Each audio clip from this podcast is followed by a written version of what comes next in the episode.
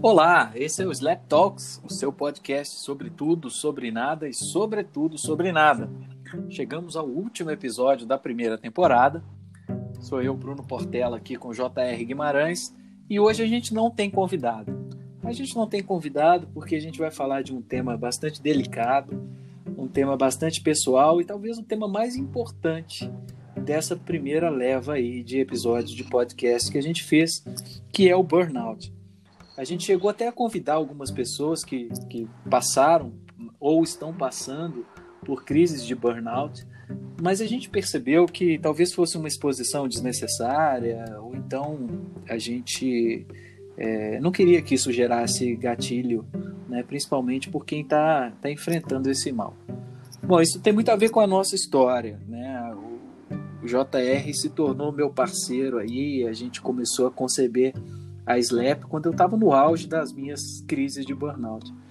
Então, é, eu estou precisando fazer uma catarse, estou precisando falar sobre isso. Não é a primeira vez que eu falo, eu, eu já dei inclusive entrevistas sobre isso. E acho que eu cheguei num ponto de maturidade e controle dessa, dessa doença em que eu já tenho condição de falar sobre ela e sobretudo para alertar outras pessoas, né? Alertar as pessoas que quanto antes você diagnosticar os sintomas do, do burnout, mais, mais rápido você pode tratar. Então a ideia é fazer um relato aqui da, da minha experiência, né? É, Jota, eu queria que você começasse falando, assim, você que acompanhou isso tão de perto e acho que te tocou de uma maneira, né, de ver alguém é, e trabalhar com alguém que estava passando por aquilo e tal. É, o que que te despertou? Pois é, Bruno. Né? Como você falou, o burnout é uma coisa é, mais né, pessoal, assim, e acaba expondo, né?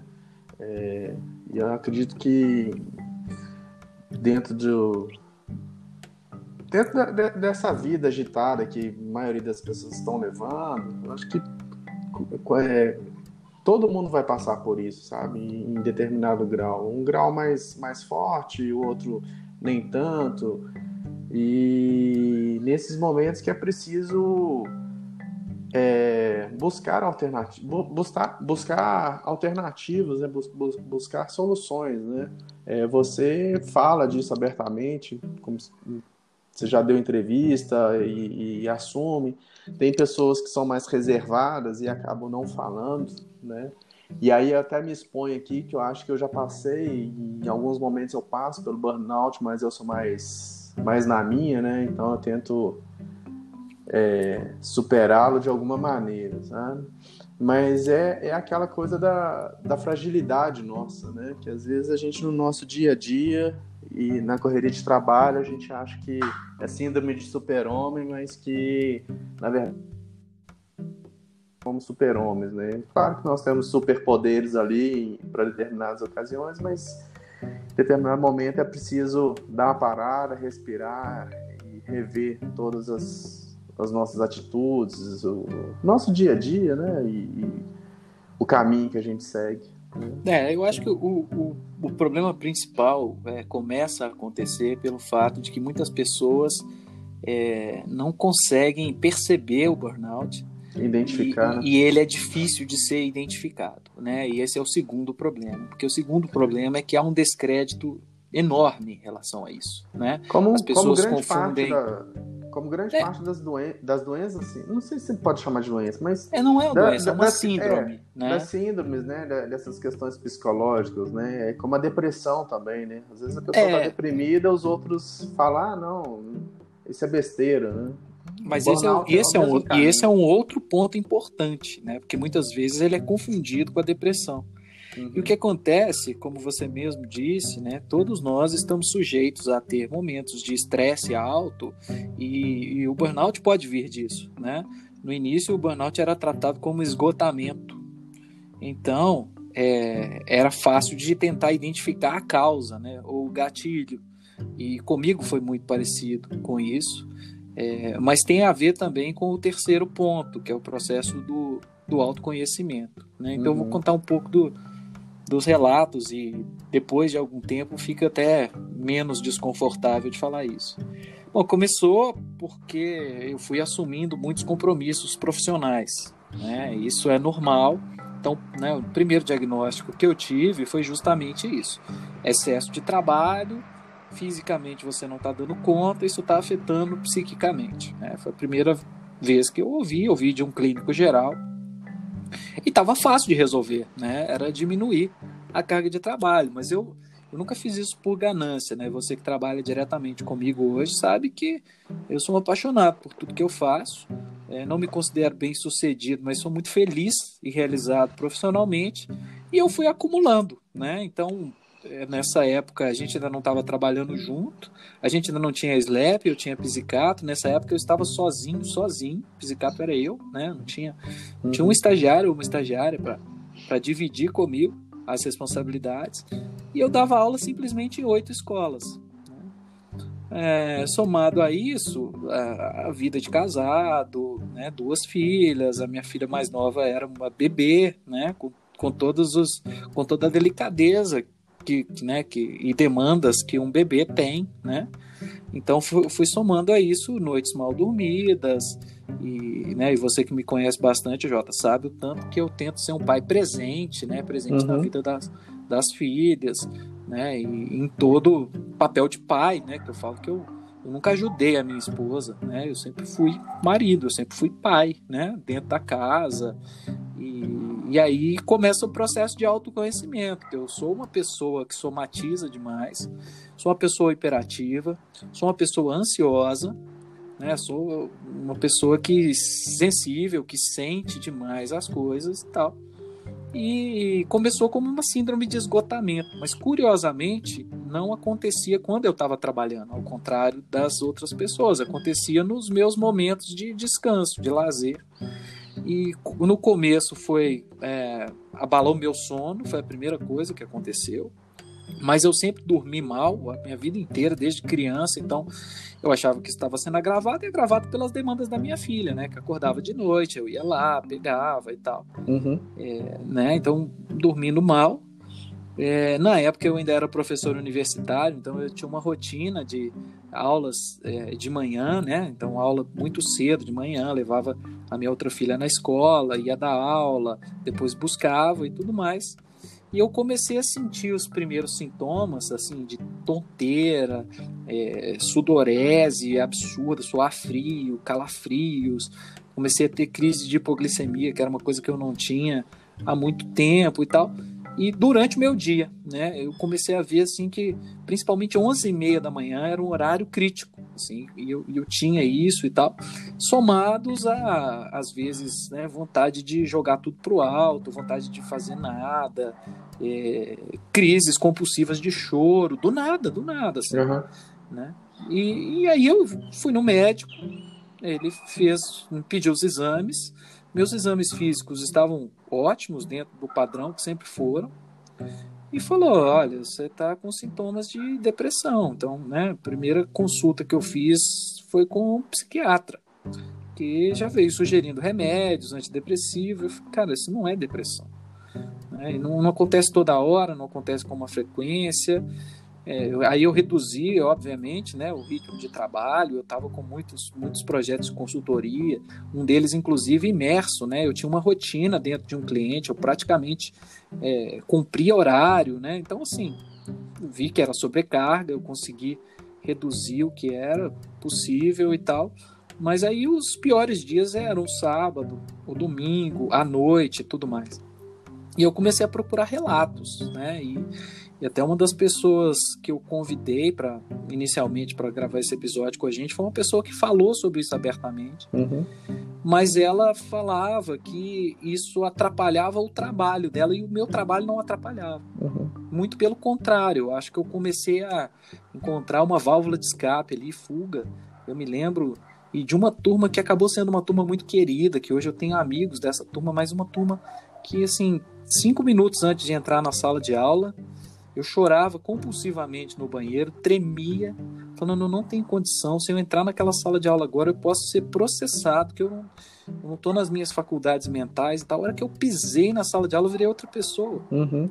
E aí, a hora que aí três horas e meia de aula, a hora que acabou a aula, volta esse estágio, sabe?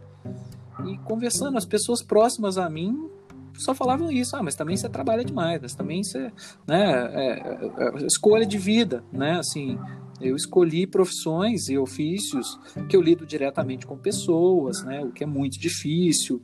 É, não, não é só a minha profissão ou as minhas profissões, mas toda profissão é, lida bastante com cobrança, né? Então, eu vivo como professor de boas avaliações, né? a gente vive como consultores, mentores de resultado, de trabalho e tal. E, e aí também é uma questão de característica pessoal, né? Assim, é, ninguém, ninguém cobra de mim mais do que eu mesmo né? Então eu, aquilo foi virando uma pressão e a pressão de ser tentar ser o melhor marido do mundo, tentar ser o melhor pai do mundo e estar sempre presente e tentar ser o melhor filho do mundo e o melhor irmão e o melhor amigo e eu sempre fui assim, Jota. É Se você está passando por algum problema, esse problema vira meu. É. Né? Eu falo que, apesar de eu adorar psicologia, acho que eu jamais conseguiria ser um psicólogo de consultório, porque a hora que o meu paciente me contasse os problemas dele, automaticamente esses problemas se tornariam os meus, né? É. Então eu fui somando aquilo tudo. E aí culminou na minha primeira grande crise de burnout que eu simplesmente apaguei. Eu não sei se você já passou por algum desmaio na sua vida. Eu já tinha desmaiado já. uma vez numa crise de, de hipoglicemia. Você vai desligando, desligando, vai ficando tudo escuro, você vai ficando. Mas né, antes de desfalecer, no último segundo, você ainda lembra de alguma coisa, não é? Uhum. Eu, eu, eu, esse foi completamente diferente, assim. Que foi a sorte que foi que foi na minha casa, mas eu caí no chão. Uhum. Eu acordei assim uns 40 minutos depois, completamente suado e no chão. Putz, fui fazer todos os exames, fiz um check-up geral, fiz exame neurológico, fiz exame cardiológico, tava nada, nada, absolutamente nada. Aí o médico falou: não, foi um episódio e tal, mas por que você não toma pelo menos um calmante, um antidepressivo? Não era depressão. E isso, próximo a mim, uma pessoa bastante querida, eu percebi que tinha um ritmo muito parecido com o meu, também professor, e para piorar, ele, ele era coordenador, né? Tem, eu já fui coordenador acadêmico, da carga de trabalho, pressão enorme. Ele com certeza teve burnout e depois ele tratou como depressão e foi pior. Né? Ele ficou dois anos afastado dos, dos ofícios dele, sabe? É uma pessoa que não fala sobre isso. Eu estive com ele nesse período. Hoje ele mudou a vida dele completamente, mas ele teve, ele se afastou. E quando eu, eu visitei, né? Ele falou: olha, não toma remédio, não toma remédio, porque isso acabou com a minha segurança. Hoje eu, eu não me sinto capaz de entrar numa sala de aula e tudo mais. Mas ele me contou, ele falou, eu, eu já não estava me sentindo capaz de dar aula, e eu era o contrário, eu estava buscando forças, né, exatamente nisso, e, e eu também não zerei na época os trabalhos de consultoria, justamente porque porque é, aquilo ali estava me dando um suporte, tava né? me dando força tava me dando suporte, sabe? Assim, e mesmo quando dava errado, né? Assim, porque lidar com pessoas é muito difícil.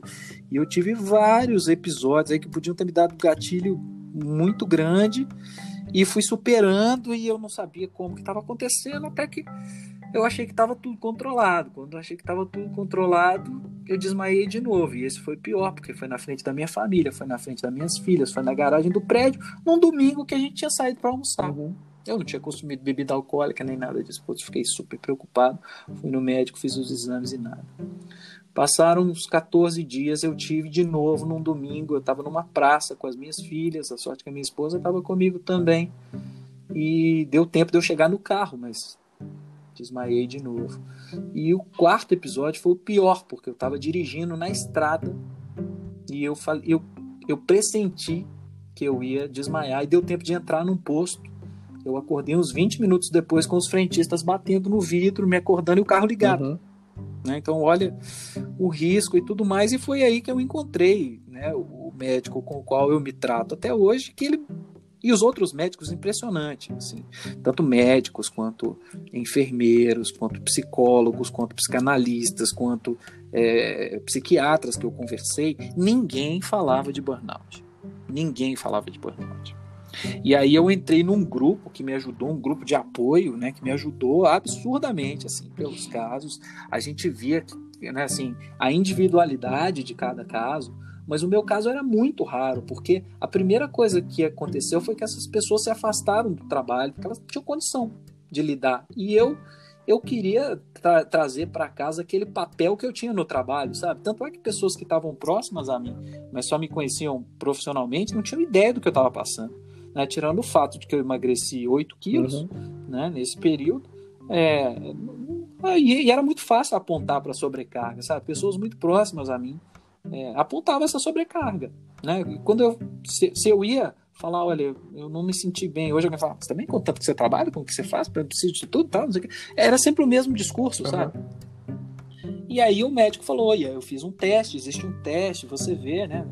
Se eu não me engano, a escala vai até 7, a minha estava no 5. E, e, e interessante que o, o, tratamento que ele sugeriu não envolvia é, nenhum tipo de de remédio é, controlado, muito pelo contrário, eu recorri à homeopatia, nem, nem sei dizer se foi ela que trouxe os resultados ou o efeito de eu achar que né, aquilo poderia. Então comecei a tomar um, um calmante muito leve, que me ajudou a controlar um pouco melhor meu sono e tudo, mas o que me ajudou muito foi o processo de, auto, de análise autoconhecimento, né? De, de ver o que, que eu precisava fazer, o que, que eu precisava buscar, então, quem estiver escutando esse episódio, é, culmina com o primeiro episódio que a gente gravou exatamente dessa maneira, né? Só o Jota e eu. E foi aí que eu comecei a, a buscar muito essencialismo na minha vida, algum tipo de espiritualidade que é muito importante, sabe? E me conhecer nesse processo. E com isso eu comecei a controlar. Comecei a controlar, mas eu tinha alguns acessos, né? Às vezes tremedeira, a mão suando, né? Assim, é, boca seca e tudo mais. Mas não tive mais nenhum episódio de, de desmaio. E aí acho que, né, quando controlei, relaxei e fui buscando coisas e fui fazendo coisas, né, e culminou com uma época de bastante ascensão profissional para mim e tal. Até que chegou o dia que acabou nos unindo, né, Jonathan? Um dia que eu tinha uma palestra importantíssima para fazer, uma palestra de manhã, uma palestra só para diretores de grandes organizações e tudo. Eu acordei de manhã e falei, não tem condição. Né? E a gente tem um grupo de amigos, de ex-alunos que hoje são amigos, e eu falei, olha, gente, eu tive que me expor, né? Eu falei, olha, eu não estou com condição e eu tenho um trabalho muito importante para fazer. Alguém de vocês pode pelo menos ir comigo e tudo mais, né? E você se prontificou e, e a gente foi e você foi testemunha de que, assim, como palestra, acho que foi a mais importante que eu já fiz na minha vida, foi, né? Foi, foi, e como, como trabalho foi foi um trabalho muito recompensador e eu te contei tudo que eu estava sentindo aquele dia e, e foi aquele dia que a Slap é. nasceu, né? Quando você falou, cara, pô, a gente tem que fazer mais disso. Você só me conhecia no papel de, de professor até então, né? E, e assim, aquele, aquele dia acabou nos unindo, mas acho que muitos dos propósitos que a gente trouxe para a Slap vem, vem dessa situação, né? E, e aí o que eu passei a fazer desde então foi, sabe, é, quando, eu, quando eu vejo que o bicho vai pegar, me conter, é, tenho também, de vez em quando, alguns, alguns acessos, mas aí vem muito da, da mentalização, né, do que fazer no momento, é, do que buscar, onde eu busco forças e tal. E isso transformou minha vida, né? Assim, é, hoje eu sou uma pessoa muito diferente, eu sou um pai muito diferente, eu sou um marido muito diferente, eu sou um filho muito diferente, eu sou um amigo muito diferente, sabe? Tava até pensando isso outro dia, assim, como que eu filtrei minhas amizades, né? Não, não amizades, assim, hoje eu, eu praticamente não tenho amigos sociais, ou eu tenho amigos mesmo, uhum. né? De, de ter intimidade, confiança e fazer parte da vida, são poucos, né? Porque é, é, a gente não consegue cuidar de tantas amizades assim, né? ainda mais com a vida atribulada que a gente tem, de saber o que, que é muito importante para mim, inclusive profissionalmente, colocar o pé no freio, né? Então você vê de oito escolas, hoje eu dou aula em duas né? De uma quantidade enorme de trabalhos que eu pegava e fazia sozinho. Hoje a gente divide na Slap e a gente nunca teve sobrecarga, né? A gente nunca teve uma situação que a gente não cumprisse um prazo, por exemplo, e tudo mais, né? E, e a, a transformação da minha vida familiar mesmo, é, assim, né? De eu não ficar deprimido, né? Não, não com depressão, mas deprimido dentro da minha casa, no meu momento de descanso, no meu momento de lazer, que era o que estava acontecendo. E, e, a palavra, né? O, o acho que a palavra-chave, chave, né, que você falou, é, é, essa questão mesmo do autoconhecimento, né? Então, é, você conhece ali que existe alguma coisa que não te faz bem, e às vezes, em vez de. Não é lutar contra aquilo, mas você começa a entender, né? Falando, não, peraí. Né? Sim. É, deixa eu entender o que, que isso me provoca. Né? Quais os, a, a, parte negativa, qual a parte positiva, né? Quer dizer, o positivo, vamos dizer assim, você, você refez, né? Reviu ali algumas é, questões de trabalho, de relacionamento, né? Negativo, claro, que é o, é o organismo, mas você vai atuando de outras maneiras para para que isso não comprometa tanto, né? Eu, te, eu, eu tive claro. não, né? Eu falei, acho que já não sei se, é, se era burnout ou não, mas assim, eu já tive crises de ansiedade, né? Apesar de parecer tranquilo, eu sou muito ansioso né? também, né? E uma das crises que eu tive, é, eu senti falta de química no meu organismo. Foi a primeira vez, a minha vontade era de ter ido no médico, no hospital e pedir para injetar alguma química, sabe? E desde esse episódio eu comecei também a procurar mecanismos que me ajudassem. Então, é, sim, medicamento homeopático, até me equilibrar. Hoje eu faço meditação, é, procuro é, pela meditação tá atento, né? Então assim, tentar sempre estar tá mais sereno, né? E igual você falou também, reduzir a carga de trabalho, né? Não, talvez não se cobrar tanto. Acho que a cobrança nossa não, é a, grande a... e principalmente da sociedade, né? Porque é sempre assim, você tem que ser o melhor, né? Não, você, você precisa ser, né? Acho que antes de ser qualquer coisa, a gente tem que ser, que ser, né? Claro, claro. Não, eu acho que é, é, pesos e medidas, né, Jota? Eu, eu, né, eu fui agraciado de, de trabalhar nas, pô, nas melhores escolas do país, né, cara? E a cobrança disso é muito alta mesmo, né? Então, se eu entrei no jogo, eu tenho que jogar dessa maneira, né? Eu só não posso me punir mais do que do que a própria situação já pune, né? É, e, e, acho que tem, do, tem dois, assim, aprendi dois, dois elementos muito importantes, sabe? O primeiro que é buscar forças e a gente não sabe da onde, assim, eu, eu sei de onde, né? Eu busquei nas minhas filhas força para não se entregar, porque quando você se entrega é muito difícil, porque não tem remédio, sabe? Não, não, não tem o, o, o tratamento, eu falo que é da porta para dentro, é. sabe? não tem remédio para isso. Assim. Então, se entregar, né? É, eu, eu, na verdade, transformei é, esse momento em um processo muito meu, que foi um processo de muita experiência, foi um processo de muita loucura, foi um processo muito meu, um processo que muita gente não sabe, uhum. sabe? Então, assim, literalmente, muita gente não sabe o que eu passei, não sabe o que eu superei, não sabe o que eu fiz. Gente que tá, gente inclusive muito próxima uhum. de mim. Os meus pais e, e a minha irmã, por exemplo, só souberam quando eu contei. Eu contei porque eu tinha dado uma entrevista para meio mensagem e eu tinha deixado colocar meu nome. Né? Eles colocaram um pseudônimo lá porque outras pessoas não quiseram se expor, até preocupadas profissionalmente. Eu conversei com pessoas próximas a mim do, do meu meio profissional, sabe? Eu, eu, eu contei o que estava acontecendo, que estava controlado, várias ficaram preocupadíssimas, é, várias tomaram atitudes do tipo, ó, então tá, então eu não vou te dar mais uma turma. Ou um cliente meu na época, um cliente meu na época ficou preocupado. Ele, ele encerrou a consultoria, uhum. né?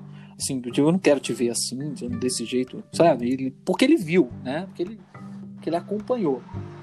É, sobretudo, cara, cabelo caindo, é coisa mais maluca, cara, com, com efeitos no corpo, assim, que eu, que eu não tive mais, ainda uhum. bem, né? e, e, e que aconteceu. Então, assim, e o segundo é não acreditar em fórmulas, sabe? Você tem que encontrar, assim, o, o grupo era muito interessante porque eu ia vendo relatos e eu ia tentando coisas, falar, cara, isso aqui não funciona para mim, então não adianta, né? Isso aqui tá me deixando pior, então não adianta. Agora, o que eu falo que é a minha maior vitória, Jota, hoje é, é que eu, eu assim, posso dizer que o meu controle de ansiedade hoje é muito grande, muito grande, coisa que não era. Né? O meu maior gatilho era ansiedade. Claro, de vez em quando eu tenho, eu tive uma crise de ansiedade recentemente dentro de um avião, que é pior, um dos piores lugares para é. você ter isso, né? Não tem muito o que fazer, né? É, mas controlei e consegui fazer o que eu tinha que fazer, né? Cumprir a minha agenda de viagem e tal. Então isso, isso é muito importante. E hoje o que me dá extremamente prazer, praticamente tesão, é abdicar de um remédio, sabe? Então hoje eu não tomo nada, absolutamente é, nada. O...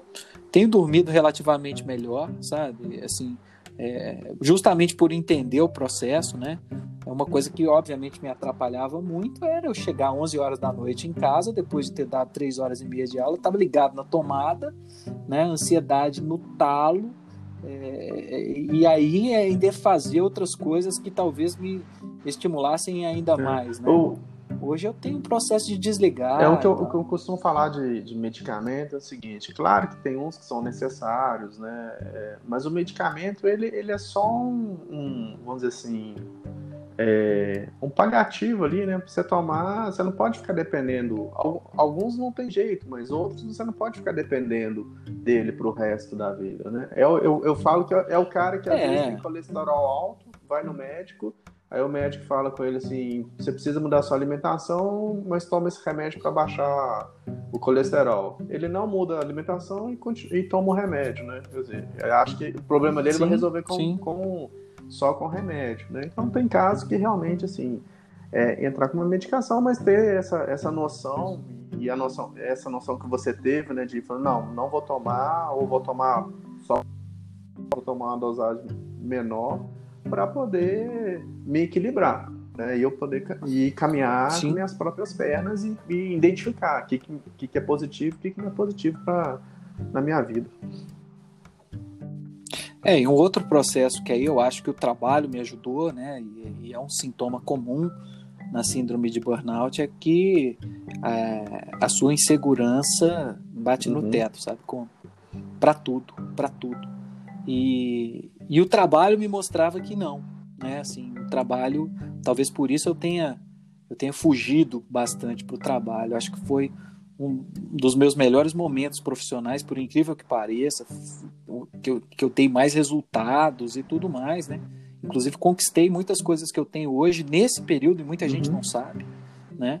Exatamente nesse período, mas porque eu estava talvez usando toda a carga de energia que não era muita que eu tinha é, para o trabalho, sabe? Então, o meu caso, né? Inclusive, o meu médico fala isso, que o meu caso é um caso muito raro em que a minha âncora foi uhum. o trabalho, né? Por isso que às vezes também cabe essa reflexão, né? Porque muitas vezes o que causa o burnout nas pessoas é o trabalho. Né? Então, é, até a revista Exame publicou uma matéria, né? uma, uma, uma, matéria de capa, se eu não me engano, em janeiro desse ano, né? Eu ainda brinquei, falei, olha como é que eu sou um cara à frente ao tempo, né? Pô, agora que a exame falou, o pessoal vai acreditar, né? Mas era, do, sobretudo, do burnout causado pelo trabalho. E não, e não era o meu caso. Eu não posso falar também que ele era causado pela minha vida pessoal, na, nada disso, né?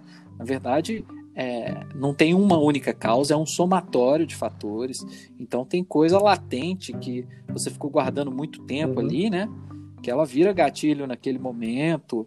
É, se a gente soubesse a causa, era fácil não, de tratar, né, Jota? Era é. só eliminar a causa, né? Mas é, é, a minha ideia, inclusive, de gravar esse conteúdo foi porque né, muitas pessoas, quando tiverem os sintomas, né, que pode parecer depressão, é, pode, pode parecer tristeza e, e, mesmo frustrações né, com a vida, com o trabalho e tal, investigar direitinho né, para ver o que, que é antes de tomar medidas. Eu acho assim, claro que tem hora que o remédio é a solução, né, mas não precisa ser o, o primeiro passo. E nem a solução como, definitiva, né? né? É, não, e, nem, e aí você causa talvez outro problema, que é o que a gente está falando, que é, que é a dependência de remédio, sabe? E não sei, é, para mim trouxe um olhar bastante positivista. Né? Hoje eu me sinto frágil, continuo me sentindo frágil, É, continuo me sentindo inseguro e é engraçado que quem convive comigo não acha isso, não é muito pelo contrário, né? Acho que profissionalmente eu passo às vezes até a imagem de arrogância, é, por excesso de segurança, né? Ou pelo menos por tentar traduzir um excesso de segurança diante da minha da minha insegurança lá no fundo, né? Mas pessoalmente, fisicamente, ainda sinto bastante bastante insegurança nesse sentido. Assim. Sinto como qualquer pessoa que tem hora que eu não vou dar conta e tudo mais. Só que eu fiquei mais sereno, sabe? Assim, eu me sinto forte no sentido de que uhum. eu fico uhum. mais sereno. Né? A gente está vivendo esse período de confinamento. Obviamente, eu estou preocupado com tudo. Né? Ontem conversei com um amigo que ele está 99% preocupado com a economia. Claro que eu estou preocupado com a economia também, né? Claro que eu estou preocupado com negócios, claro que eu estou preocupado com carreira, claro que eu estou preocupado com a SLAP e com os nossos clientes e tudo mais. E também estou muito preocupado com pessoas, né? As que eu conheço, as que eu não conheço, as que têm condição, as que não têm condição e tal. Mas posso dizer que, né, com um mês e pouco de, de confinamento aí, é, eu tô sereno, sabe? Tô tentando, né? A ideia, inclusive, de fazer esse podcast foi para a gente fazer algo diferente, inovador, né? Que tire a gente da zona de conforto para isso, sabe? É, tento pensar em aspectos positivos aí, que eu acho que é uma, vai ser um momento de reconstrução total, né? Reconstrução humana, reconstrução da sociedade, reconstrução dos mercados e tudo, e, e, esse processo de análise, né? E quando eu falo análise, não é só a, a, a análise como técnica de psicologia, né? Eu acho que eu, que eu aprendi bastante a fazer a autoanálise, né? Que envolve aí um monte de coisa. Autocrítica eu sempre tive muito alto, mas é, não sei, hoje eu comemoro bastante qualquer tipo de ganho uhum. e vitória, sabe como? Porque fazer o contrário é, é, é, é muito é, é, muito comum, né? Do tipo, deu uma coisa errada, a gente se punir e tal. Por que, que a gente não faz o oposto? Né? Então, eu falo com super orgulho dos nossos feitos na SLAP, dos meus feitos como professor, né? Com super orgulho de eu, de eu, de eu ter trilhado esse caminho, é, de eu ter pessoas como você e tantas outras, assim, que da sala de aula né, se tornaram amigos e tudo mais. Então, e tem muito orgulho das minhas filhas, tem muito orgulho do pai que eu tento ser, sabe? Eu acho que a gente tem que, né, tem que vangloriar as questões da vida. positiva, né? né? Que a gente acaba esquecendo, né? É. Mesmo que a gente é, e é engraçado assim, né? Num, num desses períodos, um dia que eu estava eu estava inclusive dirigindo uma estrada, chegando em Belo Horizonte e tal, né? E você fica muito mais alerta, muito mais sensível, mas foi um dia que eu não cheguei a ter um episódio, uma crise, mas é um dia que eu estava bastante chateado, né? E eu estava ouvindo rádio, geralmente eu ouço rádio de notícias, assim. E por acaso eu coloquei numa outra rádio e estava tocando uma música de uma banda que eu gosto muito, e inclusive conheço as pessoas, né? Que é o Pato Fu. E a música falava é, das brigas que ganhei, nenhum troféu como lembrança eu levei. Das brigas que perdi, essa sim eu nunca esqueci. E aquilo ali, engraçado, que eu já tinha escutado essa música centenas, milhares de vezes, talvez, né? E esse trecho nunca tinha me tocado tanto de que era o que eu fazia, né? Assim, por que eu vou ficar né, marcando os, os piores momentos e esquecendo ou passando batido do, dos, é, dos melhores, o... né? Então eu acho que a vida é, é para ser celebrada, sabe? Eu acho que toda conquista e Sim, não vejo tem mal. Até o, né, uma das dicas né, do é? livro O Jeito Rava de Ser Feliz é que ao final do dia, né, você anote uhum. ali três coisas positivas que aconteceram no seu dia, né?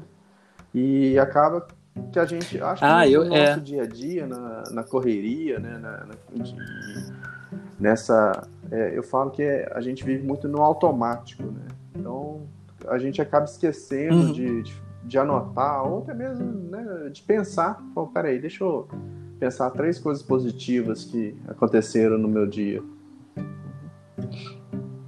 Uhum. Não, e eu, eu acho, já, já que entramos nas dicas, então, né? É, esse eu assisti, eu já tinha assistido e eu assisti por acaso nesse período também, e foi um negócio que me fortaleceu absurdamente. Um filme que chama Quem Somos Nós que fala do pensamento positivo. E pode parecer uma bobagem o que eu vou falar aqui, mas foi uma das coisas que uhum. mais me ajustou, sabe, Jota? Assim, o tanto que eu vi que eu tinha é, é essa coisa de negativizar, sabe? E até de me vitimizar em algumas situações e, e eu vou falar para você e para quem estiver ouvindo, cara, isso não adianta absolutamente nada, né? E, e eu vi nesse período assim, né? Você, você, você lembra Sim. que você estava muito próximo de mim, né? Quando eu emagreci muito, estava com um aspecto de doente, assim, sabe? E as pessoas me olhavam com pena. Eu não quero, sabe, assim, né? Não quero piedade. Eu acho que isso enfraquece mais do que do que causa algum efeito positivo, sabe? E quando eu quando eu li isso, é, quando eu vi esse filme novamente, né? Que é um filme que cientificamente comprova a força do pensamento positivo. Eu eu tento a ser uhum. muito mais positivista, sabe? Uma coisa que me ajuda muito no meu sono, inclusive, assim, né? Eu não consigo deitar na cama e dormir. Assim, raríssimo eu disso acontecer, né? Eu ainda fico um tempo uhum. ali no flashback, sabe? E além disso, do jeito Harvard de ser feliz, cara, mesmo que eu vá pensar uma fantasia, qualquer coisa, eu só penso em coisa boa. Né? Eu, eu, eu vi que isso, sabe, isso assim, me dava impulsos negativos, assim, se eu fosse pensar em problema e tudo mais. E, e, eu falo que nesse período eu ganhei um acessório, que eu achava também que não, que não existia, sabe? É, que, que é uma tecla chamada foda-se. Eu não, eu não usava essa tecla, cara. Eu, eu vim sem ela, né? Eu não, não vim com esse acessório de série. E, e olha, eu vou te falar, ultimamente é, essa tecla tem ficado apertada na minha vida uhum. para muita coisa, sabe? Porque não adianta, cara, não adianta. Você fala uma coisa muito legal desde sempre, né? Que nenhum CNPJ é. vale um AVC, né? É, e às vezes nenhum Sim. CPF é, também não, entendeu? Então, assim, cara, é, né, eu que. E não é nenhuma questão de vaidade, por mais que às vezes pareça, mas o fato de lidar com pessoas, né, é, tem isso, cara, você vai desagradar numa proporção maior do que você vai agradar. Né? Às vezes você não fez nada e já desagradou, e muitas vezes as pessoas demonstram muito mais isso do que do é. que afeto e carinho, né? É muito mais fácil criticar, é muito mais fácil apontar o dedo, é, ser agressivo, né? E, e, e às vezes é, direcionar ali suas frustrações, sua raiva, enfim, em alguém, né? E a figura do professor é muito assim, a figura do consultor também, né? Você está vivendo na pele isso. Eu levava isso muito a sério, sabe? Não que, não que eu não levo o ofício a sério, mas, cara, não é pessoal, né? Assim, eu em sala de aula já vivi tudo, né? Por 15 anos de graduação, cara, tem casos, gente podia fazer até um episódio sobre isso, né? Tem casos memoráveis para contar, assim, de gente que já chegou e falou, olha, você mudou minha vida e eu não achava que, que nós professores tínhamos esse poder até sofrer ameaça de morte no outro extremo, que inclusive aconteceu quando eu estava no uhum. auge do burnout, né? Então isso também, imagina, cara, o cara me ameaçar de morte porque ele se reprovou por pura responsabilidade dele. É, terceirização. Então, né? cara, cara se eu fosse terceirizando, é, não, é não, pessoas, é, né? cara, muito fácil de eu virar um alvo ali, né? para toda a frustração dele e tal. É, mas se eu fosse levar isso né, ao pé da letra, você, você não sai de casa, cara, você não vive. Né? Alguém que não vai gostar de algo que, que eu vou falar, erros que eu vou cometer, né? Claro, eu falo que é, trabalhar com comunicação, que é o que a gente faz, é um eterno aprendizado. E essa questão que você falou, né, do é. botão do foda-se, é, é, é, interessante, porque na verdade é, quando fala isso, parece que, né, ah, tô nem aí. Mas é entender, na verdade, que a gente não consegue controlar tudo. E acho que grande parte do, dos claro. nossos sofrimentos, é, dos nossos sofrimentos, é essa mania que a gente tem de, de querer, de achar que consegue controlar tudo, né? E, e, é, e, sim, e não tem sim. como, né? O, a vida, o universo, ela é, ela é instável, né? Assim, né? Não, é, tanto, tanto, é que acho que as dicas, as dicas finais são essas, sabe? É, primeiro pesquise sobre o burnout, o que, que causa, quais são os sintomas e tudo. Depois busque se conhecer cada vez melhor, né? Entender, sabe? Não, não, não sofrer tanto com situações, sobretudo situações causadas pelo trabalho, né? Acho que a gente tem uma única vida aí, sabe? Encontrar o seu propósito de vida passa pela sua carreira, Acho que a gente pode ser feliz sim com, né, com, com nossas realizações profissionais. Tem gente que fala ou você trabalha com o que gosta ou você uhum. gosta do que faz, né? Acho possível possível a gente fazer os dois? E, e saber separar também aquilo que é hobby, aquilo que é paixão e aquilo que de fato é trabalho. Né? Nem tudo no trabalho é, é positivo. Acho que a gente tem que dividir essa conta meio a meio e uma última dica de leitura, que você inclusive leu, né? Que é o Cansaço Sim. dos Bons, inclusive, que foi uma grande amiga que me presenteou e, e faz parte da biblioteca virtual da SLAP, biblioteca virtual, porque a gente faz esse compartilhamento é. de conteúdo sempre, né? Esse livro está com você. Mas é, foi uma pessoa que me ajudou muito durante esse processo, porque eu acho que ela entendeu e acho que ela também passou, né, por, por alguns episódios de burnout. Então o livro até uma tradução, o título é uma tradução mal feita, né? Mas é um estudo de um, de um médico, neuroci, neurocientista, né? É, sobre. Foi o primeiro médico a cutucar as organizações médicas do mundo sobre essa síndrome, né? Que também é muito relativo a, a, outras síndromes. Durante muito tempo, pessoas tinham síndrome do pânico e não sabiam o que, que era, né? Transtorno obsessivo compulsivo e tal. Então, é, hoje, é, para o bem daqueles que sofrem da síndrome, é, tem vários médicos que já entendem né, o burnout como síndrome e entendem as peculiaridades aí do, do tratamento. Né? No fim das contas, o que eu desejo para todo mundo é que é, ninguém passe por um décimo do que eu passei. É, o meu caso não foi dos mais extremos, assim, acho que eu eu vi muita solidariedade no grupo que eu participei, que tinha gente muito pior, sabe? Eu não tive, por exemplo, nenhum acesso de loucura, né? Só a minha que já é peculiar mesmo, mas nenhum acesso de agressividade, sabe? Na medida do possível, eu preservei, sobretudo, as pessoas próximas a mim e tal, né? E, e quando eu, eu escrevi, eu dei duas entrevistas, né? Uma foi para meio mensagem e, e a outra foi para a própria editora Abril, mas é, para você SA. E, e, eu falei lá que assim, né, eu comecei a me tratar quando eu descobri meu pior inimigo. Só que a dificuldade é que o meu maior inimigo era eu mesmo, né? Então toda vez que eu atacava esse inimigo, do, doía em mim também, né? Então acho que esse processo de autoanálise, esse processo de análise, esse processo de autoconhecimento é um processo que só tem a agregar e que todo mundo é capaz de fazer e tal, e buscar ajuda, né? buscar ajuda, e aqui eu queria me colocar à disposição para pessoas que queiram conversar sobre isso. Eu acho que é importante falar. Acho que é a primeira vez depois dessas entrevistas que eu estou falando longamente sobre isso. Né? Uma vez eu fui convidado para. Você lembra disso, né, Jota? Eu fui convidado para fazer uma palestra sobre, e quando eu comecei a, a fazer o material, já me deu um gatilho ali. O sentimento que eu tive é que eu não devia fazer, não da forma como ia ser feito, né? Que era um encontro de pessoas de RHs e tal. É, não queria trabalhar dessa forma técnica, né? Eu queria fazer desse jeito para deixar essa mensagem de que é, né, a nossa vida é muito preciosa, a gente tem que cuidar dela e tem que cuidar desses processos e me colocar à disposição aqui de verdade para quem quiser Sim. conversar com a gente.